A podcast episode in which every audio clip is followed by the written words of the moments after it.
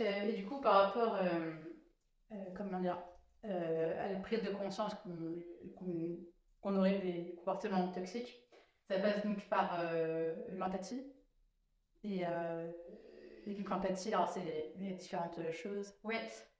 Alors l'empathie, on va y revenir dessus, il y a une différence entre sympathie, empathie cognitive, empathie acquise et euh, compassion. Pour euh, arriver à situer, je vais revenir euh, dessus. La sympathie, c'est qu'on est en sympathie avec l'autre, on se met en lien avec l'autre, on est dans une forme de, comment dirais, de contamination avec l'autre en fait.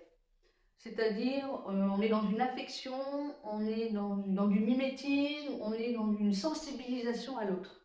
Ça, c'est vraiment pour la partie sympathique. Ça ne veut pas forcément dire qu'on comprend l'autre, mais on se met dans le même lien que l'autre. Mhm. Bah, ça, c'est vraiment la sympathie. Euh, on est dans une similitude de sentiments, partage de liens, de quelque chose à ce moment-là.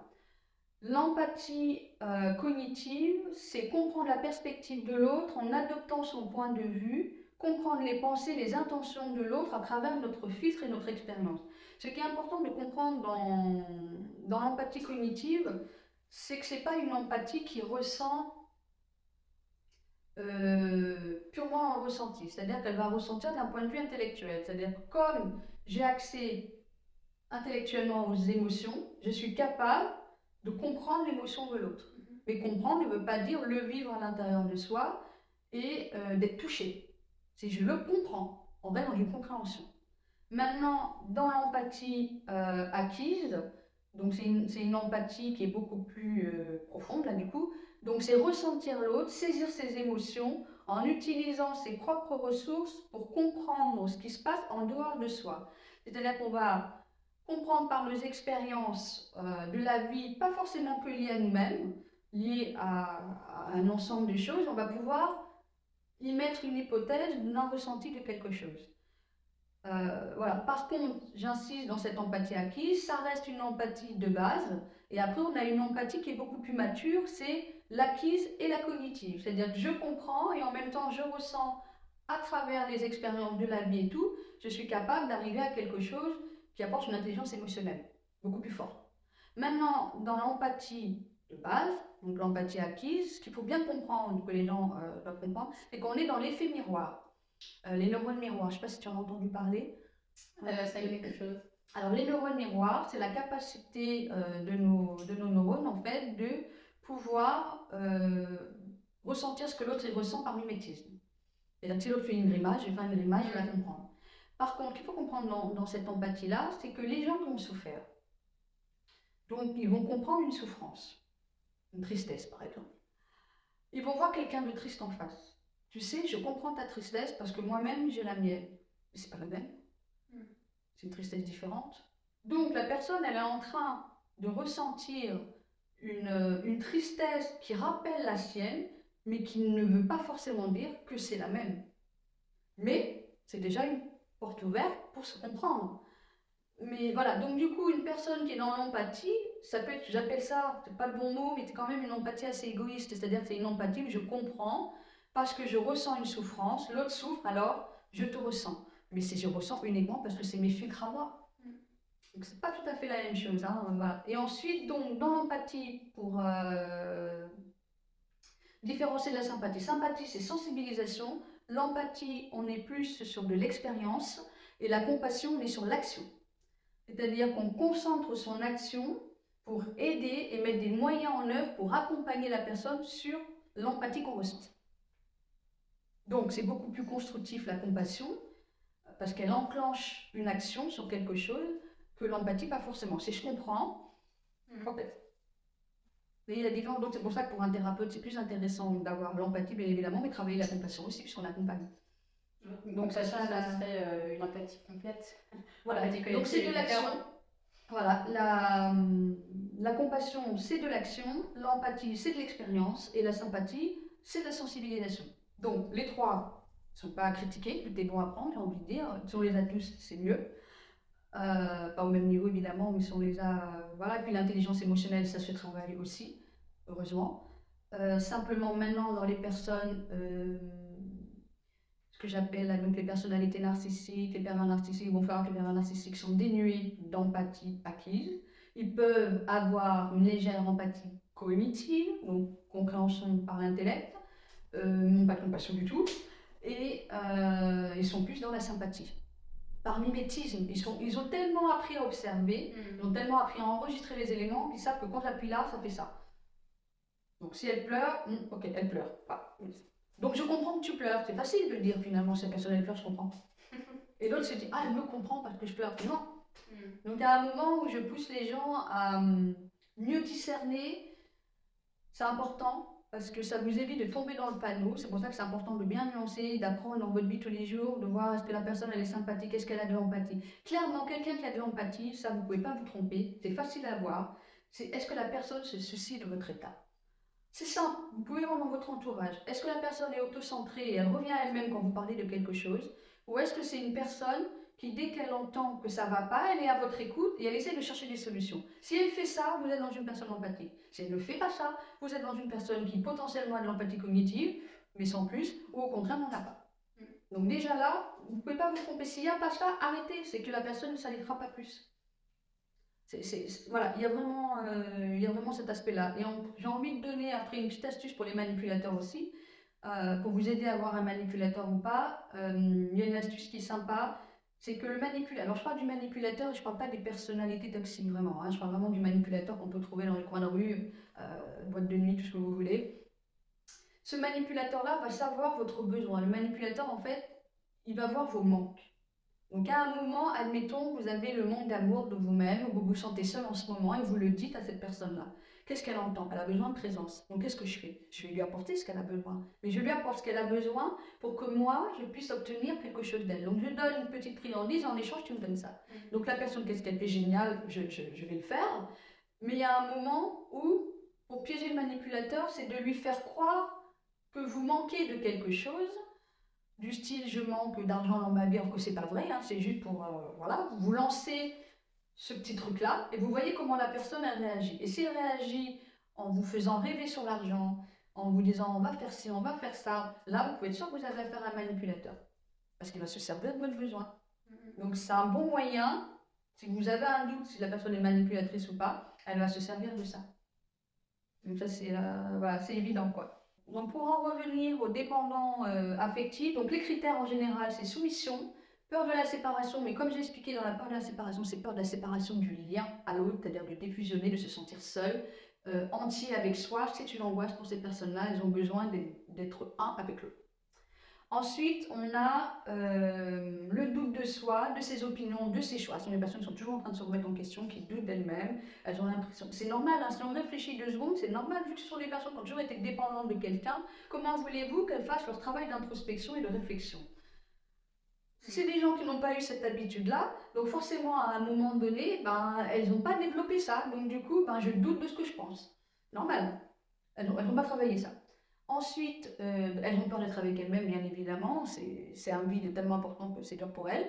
Euh, elles vont aliéner leurs besoins, donc du coup, euh, les besoins des autres vont passer avant elles. Elles vont accepter l'inacceptable, voire le dégradant, c'est-à-dire que pour garder l'autre, je suis capable de pour certains se travestir, certains subir de la violence, certains euh, être dans les abus sexuels, etc. Euh, voilà, il va y avoir ça. De l'exploitation aussi. Euh, sinon, c'est l'angoisse de la diffusion, comme je l'ai expliqué. L'hypersensibilité à la critique, en général, elles sont très sensibles à la critique parce que ça vient les remettre en cause sur elles-mêmes. elles sont dans l'illusion d'un amour idéal, comme j'ai expliqué. Elles instrumentalisent l'autre comme un objet parce qu'elles ont besoin de l'autre pour se sentir exister. Donc elles ont besoin d'une substance à l'autre. Elles ont peur de confronter l'autre, elles ne supportent pas les conflits parce que qui dit conflit dit coupure de lien. Ah non, non, non. Mm. Mais par contre, elles ne supportent pas les conflits, mais à l'intérieur d'elles, le conflit est là. Hein. Euh, et il y a un autre truc aussi qui est important en dépendant, euh, c'est que les personnes qui donnent, quand elles donnent beaucoup, on a l'impression que c'est un don de soi. C'est pas toujours un don de soi, c'est un contrôle sur l'autre. C'est une façon pour elle, de, en donnant, de maintenir l'autre. Et si elle maintient l'autre, je me sens sécurisée. Il faut savoir que c'est des personnes en insécurité, ça c'est évident. Donc c'est pas forcément euh, voilà, du don, c'est, euh, et on le voit tout de suite, parce que si c'était vraiment du don, Croyez-moi que quand elles sont en colère ou autre, elles vont pas vous dire après tout ce que j'ai fait pour toi, voilà comment tu me remercies, après tout ce que je donne, moi j'ai que ça. C'est pas du don. Après, le moment où l'autre commence à, se justifier dans ce que je donne, fuyez. C'est pas un don. Un don, c'est qu'on donne quelque chose, on n'attend aucun retour. Or, une personne qui a une carence affective ou plusieurs et qui a un gros manque d'amour d'elle-même, euh, désolée, mais elles ont des attentes. Elles ont énormément d'attentes. Mm. Donc forcément, si elles ont des attentes, elles vont donner. Mais quand elles donnent, ah, tu es égoïste, regarde moi tout ce que je donne pour toi, toi tu donnes rien pour moi. C'est ça, c'est ça qui se passe. Donc, je précise aussi ne pas confondre avec la personnalité dépendante euh, qui, elle, a besoin de plusieurs personnes pour vivre. Le dépendant affectif, c'est quand même focalisé sur une personne.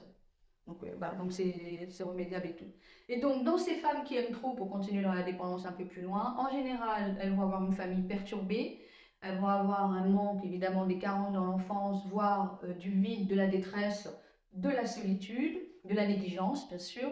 Elles vont être terrifiées à l'idée d'être abandonnées. Donc, n'importe qui, euh, donc elles feraient, pardon, n'importe quoi pour rester avec la personne, pour ne pas avoir à ressentir cette angoisse terrible pour elles. Euh, rien n'est trop difficile ni trop cher pour donner cette aide, donc elles donneront euh, 10 000 à la personne. Euh, n'ayant pas réussi à réparer, comme je disais, par rapport aux parents, donc elles sont attirées par ceux qui sont inaccessibles affectivement, ceux qui donnent pas ou qui donnent moins. Et le, et le, duo parfait, souvent, c'est le trouble d'attachement anxieux avec le trouble d'attachement évitant. Alors là, le summum, ben oui, c'est logique, puisque le trouble de l'évitant, c'est plus tu te rapproches de moi, plus je me barre. Et plus tu t'en vas, plus je t'aime. Hmm. Alors, c'est ça c'est ça. voilà. Et c'est comme ça en permanence. C'est terrible. Et du coup, ça vient renforcer leur trouble de l'attachement. Donc, ces personnes-là, chacun doit trouver une personne sécurisante. Sinon, c'est vraiment le bazar. Ensuite, euh, comme elles ont manqué, elles sont prêtes à donner beaucoup plus, elles sont dans l'attente, elles espèrent, elles s'investissent beaucoup plus, et puis elles s'investissent, moins on a envie d'abandonner, moins on a envie de perdre, puisqu'on a investi de l'énergie. Donc forcément, c'est plus difficile. Euh, elles sont prêtes à prendre sur elles-mêmes énormément, à accepter énormément de choses qui sont inacceptables, comme j'ai dit, donc elles n'ont aucune limite avec elles-mêmes, euh, puisque elles-mêmes n'existent presque pas. Elles ont besoin d'exercer un contrôle sur les relations pour avoir cette sécurité, comme je l'ai dit, et c'est déguisé sous la forme de serviabilité et de don. Euh, elles ont une estime très basse, donc elles pensent qu'elles ne méritent pas d'être heureuses au plus profond d'elles. Elles vont rêvasser d'une relation idéale que plutôt de voir la réalité. Donc tout va être euh, à travers cet idéal. Elles vont rester à cette hauteur parce que si elles commencent à aller dans la réalité, ça les renvoie à elles-mêmes et tous les travers. Et donc ça, c'est pas possible. Donc ce sont des, gens qui font des, qui mettent des œillères pour ne plus voir les choses en fait. Donc du coup, sont dans un, dans un, rêve. Elles sont donc sensibles à la souffrance. Et donc, évidemment, en général, les personnes dépendantes, vraiment, euh, bah, si elles sont à un niveau avancé, elles vont être aussi dépendantes au sucre, elles vont être dépendantes aux drogue, ça peut aller jusque-là, euh, l'alcool, etc. Euh, elles vont attirer aussi des gens à problème qui ont besoin d'aide. Euh, c'est une situation chaotique qu'elles connaissent pour éviter de s'occuper d'elles-mêmes. C'est une façon de le faire avec elles-mêmes. Donc du coup, moi j'ai manqué, mais l'autre il a encore plus mal que moi. Je vais pouvoir apporter quelque chose. Donc il y a ça. Elles vont être dans des crises de dépression, donc elles vont changer, c'est-à-dire qu'elles vont être parfois dans des crises de dépression, puis parfois dans l'euphorie. Euh, quand il y a de l'instabilité, ça va les, les émoustiller d'une certaine façon parce qu'elles vont se sentir vivantes. Mais ça va vite redescendre. Euh, elles ne sont pas attirées par les bons profils fiables et qui s'intéressent à elles. Pourquoi? Parce que c'est ennuyeux. Je n'ai pas connu ça dans, dans, mon monde émotionnel et dans mon monde familial. J'ai connu que du chaos et du conflit. Donc je suis habituée à ressentir cette décharge en permanence dans mon système nerveux. Donc si je ne ressens plus cette décharge, ça m'insécurise parce que c'est nouveau, je ne connais pas. Donc ces personnes, elles ont toujours besoin de cette décharge. Alors la plupart, si elles n'ont pas cette décharge, elles vont la créer. Ça va jusque-là, oui, oui. Hmm. Donc elles vont faire des crises. Pour, pour, pour, ressentir cette décharge qui va les rassurer. Ah, quand je suis dans le conflit, je connais, je maîtrise. Voilà. Euh, donc, important aussi à comprendre ces personnes-là, c'est pas d'attirance, c'est pas de lutte ou de challenge. Donc, ce sont des personnes qui ont toujours besoin de se prouver quelque chose pour savoir si elles sont une bonne personne ou pas, quand elles ont une mauvaise estime, donc portez-moi, elles vont investir pour, euh, pour pouvoir montrer qu'elles existent à l'autre. Donc c'est pas sur elles-mêmes. Voilà, donc du coup, c'est toujours dans le, dans le challenge. S'il n'y a pas de combat, hmm. c'est pas possible en fait. Pour, pour elles, l'amour est un combat pour certains, pour d'autres, l'amour est anxieux. Bref, on n'est même pas dans l'amour au sens noble du terme, on est dans, dans, un amour très conditionné. Hmm.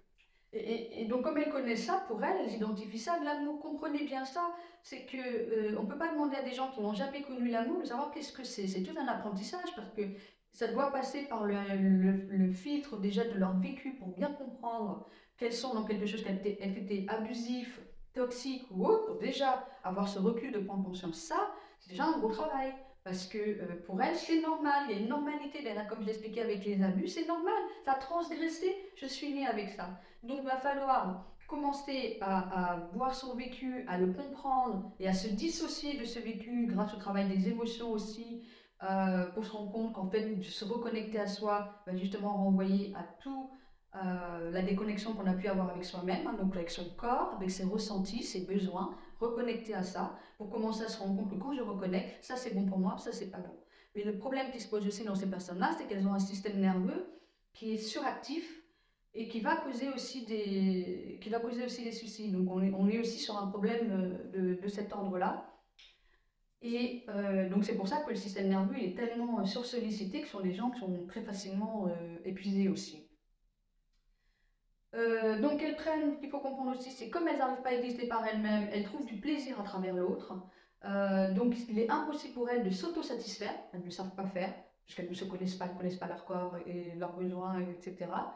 Et elles se méfient même de leurs sensations parce que c'est inconnu pour elles.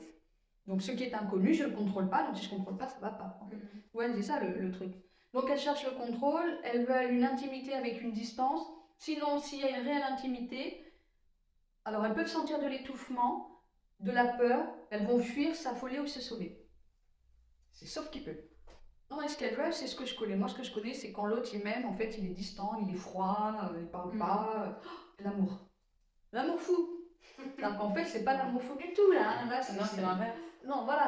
Mais pour elle, c'est de l'amour. Et donc, ce qui est important aussi de comprendre dans ça, c'est euh, ces personnes-là sont attirées par ce genre de personnes parce qu'il y a un mécanisme, entre autres du système nerveux qui se réveille à ce moment-là et des émotions qui viennent, qui les renvoient à quelque chose qu'elles connaissent.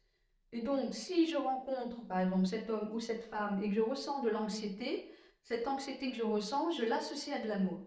Mais ce n'est pas de l'amour, c'est de l'anxiété ou c'est la peur du rejet. Et pour elles, c'est de l'amour parce qu'elles ont connu ça.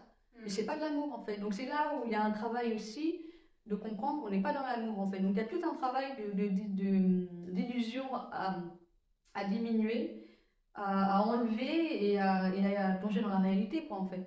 Vraiment quoi. C'est vraiment ça le, voilà, lié à la dépendance affective. Oui, imagine comme ça dans une relation euh, toxique, euh, et, enfin, souvent sous emprise, comment on peut euh, arriver à déjà s'en sortir et puis euh, se faire après, quoi. Enfin, évacuer toute cette emprise euh, simplifier et passer sur de nouvelles bases. Déjà, la première chose pour commencer, enfin, avant d'en sortir, c'est déjà d'en prendre conscience. C'est déjà de mettre des mots sur ce qui se passe, d'accueillir ce qui se passe sans se juger, de comprendre dans quel scénario on est. déjà, pour commencer, pour pouvoir faire un travail sur soi ou de commencer à changer les choses, il faut déjà les reconnaître. Si on ne les reconnaît pas, si on reconnaît pas, on considère que c'est quelque chose qui reste extérieur à nous. C'est-à-dire qu'on laisse la chose à l'extérieur responsable de notre problème, alors qu'en fin de compte, si on accueille et qu'on commence à regarder les choses en face et qu'on commence à prendre la responsabilité de ce qui se passe, si on prend la responsabilité de ce qui se passe, c'est qu'on a la possibilité de changer, puisque c'est nous-mêmes acteurs du changement.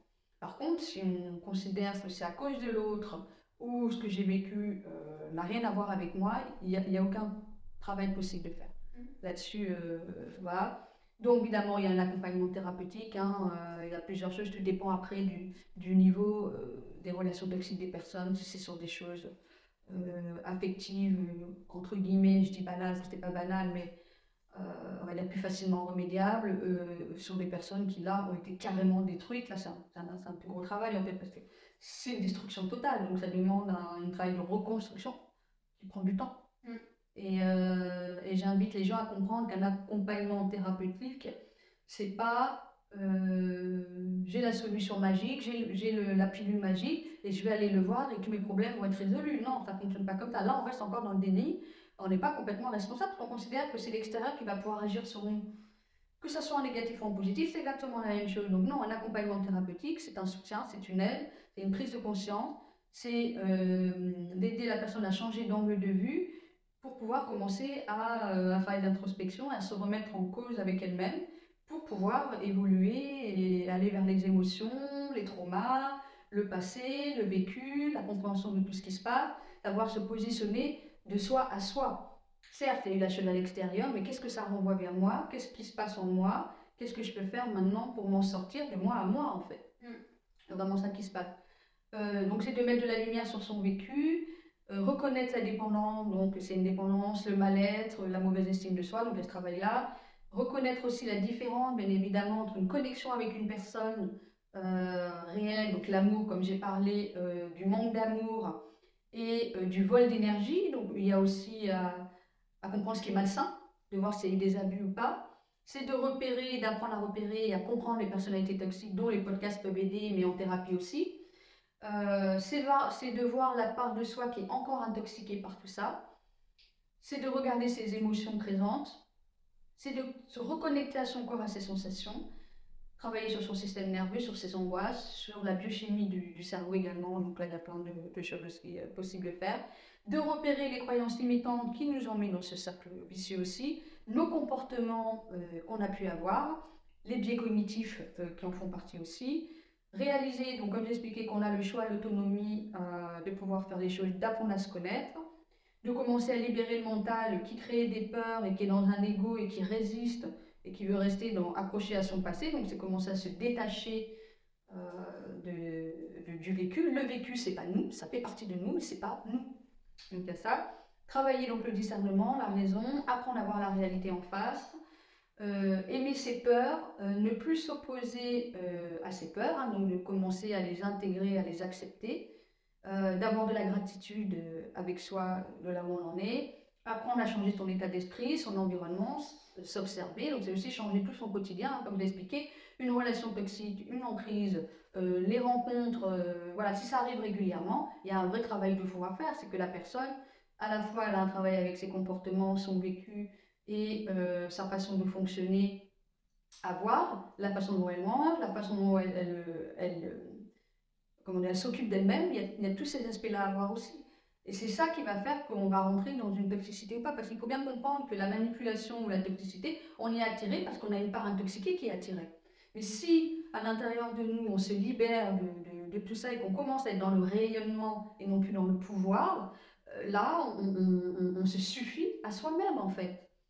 On a bien sûr besoin des autres pour les humains, euh, bien évidemment, mais ce n'est plus vital. C'est quelque chose où on est capable d'arriver à être bien avec soi. Et à partir du moment où on est bien avec soi et qu'on est aligné, cohérent, euh, en paix sur tous les aspects de soi, c'est-à-dire mental, émotionnel, le corps, le vécu. On n'a plus besoin d'aller dans les relations, ça ne nous intéresse même plus. Mm. Je veux dire, on ne vibre même plus à partir du moment où on vibre encore sur quelque chose de toxique, c'est qu'on a des choses toxiques à l'intérieur de nous encore.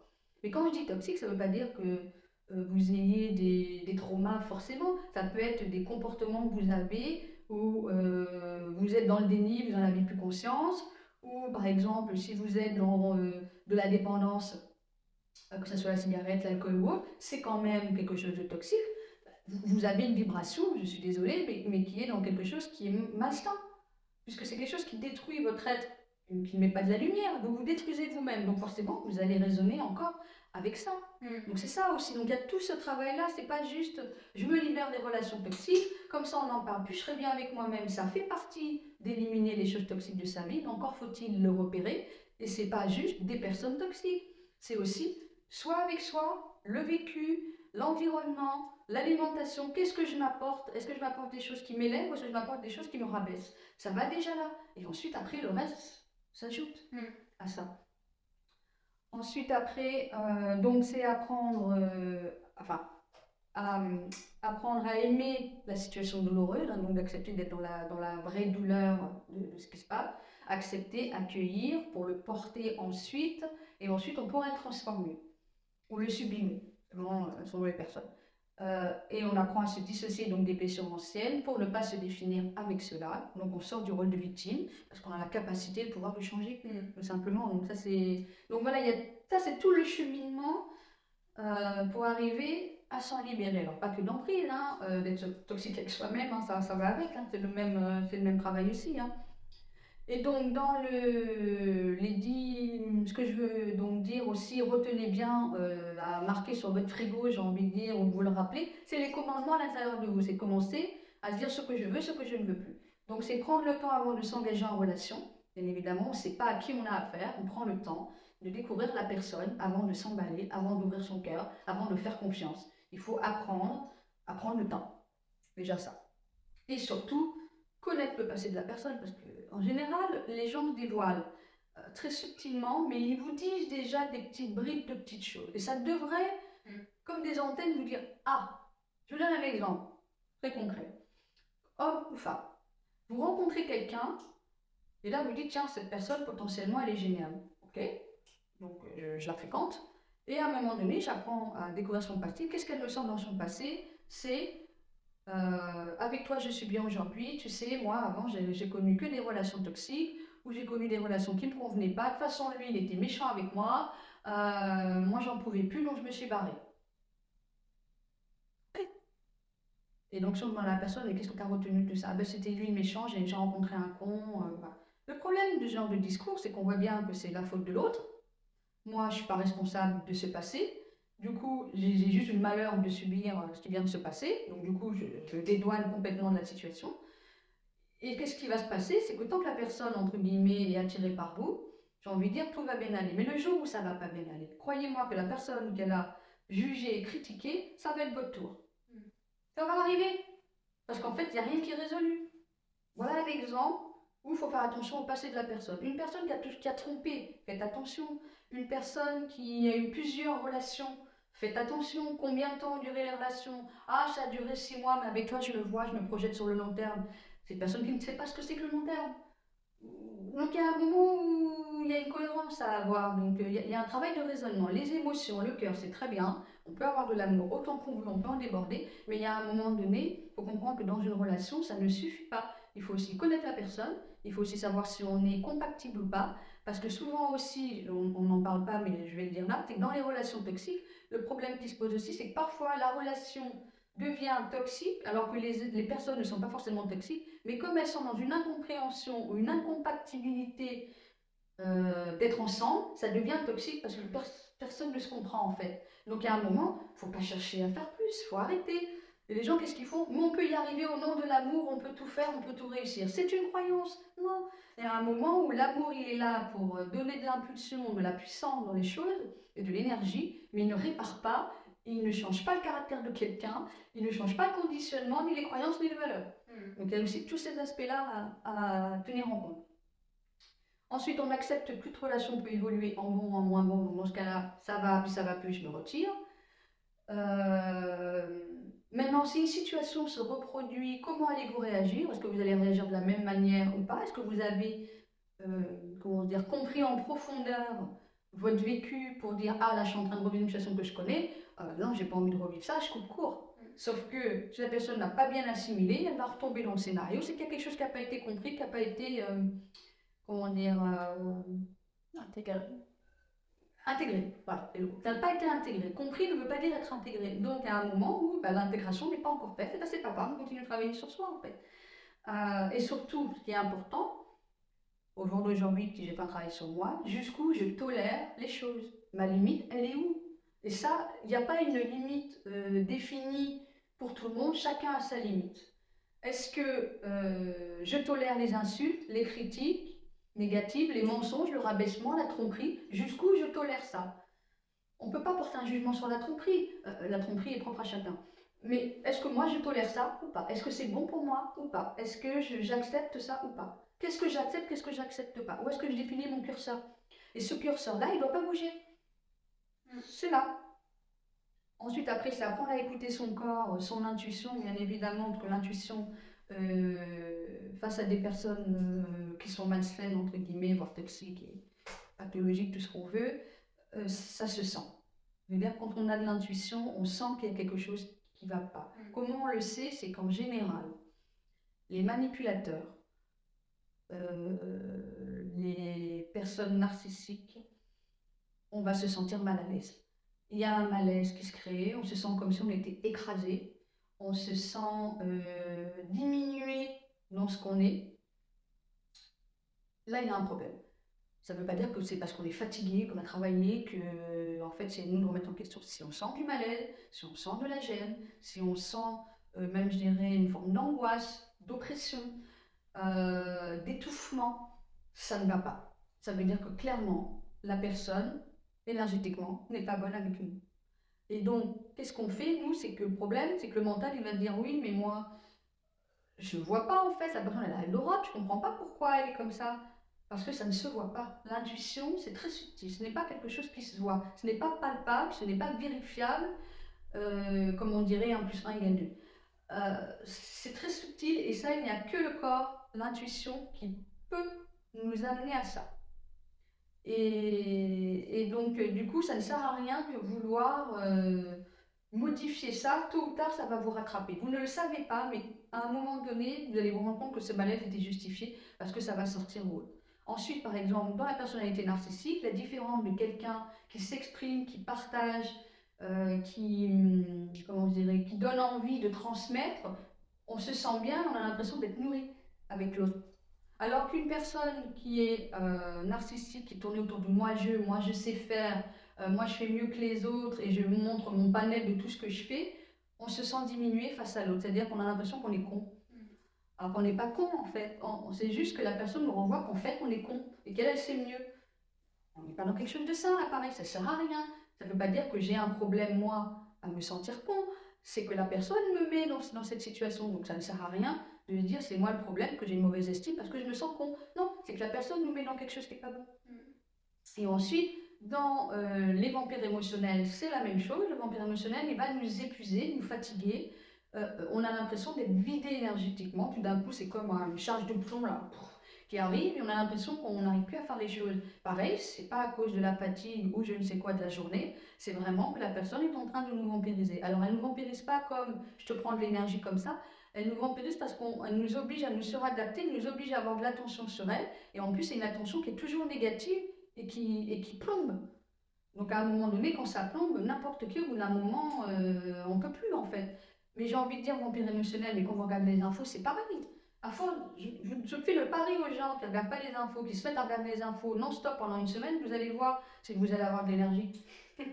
on n'a plus d'énergie, et tout d'un coup on se sent dépressif. Vous avez avec quelque chose d'autre euh, je voulais juste rajouter aussi, euh, c'est ça qui est important aussi, c'est est-ce que malgré mes peurs et malgré mes envies, est-ce que je suis capable, malgré que je ressens des peurs ou des envies d'aller dans la situation, est-ce que je suis capable de dire non? Ça c'est important parce que c'est pas parce qu'on a des envies que c'est bon pour nous. Il faut savoir couper avec ça aussi. Euh, on ne devient pas sauveur ou psy de l'autre ou soignant infirmière. Hein. on évite d'aller là-dedans, chacun sa part. C'est 50-50 dans le meilleur des cas chacun apporte. Euh, il vaut mieux être seul que mal accompagné, bien évidemment. Euh, plutôt je quitte la relation qui ne me convient pas, mieux c'est en fait. Mm. Voilà.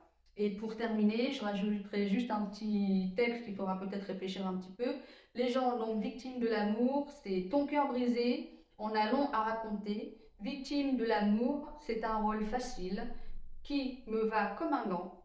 Tu as reconnu le personnage, n'est-ce pas? Déchiré entre la souffrance et le désir, tu cherches en vain l'amour.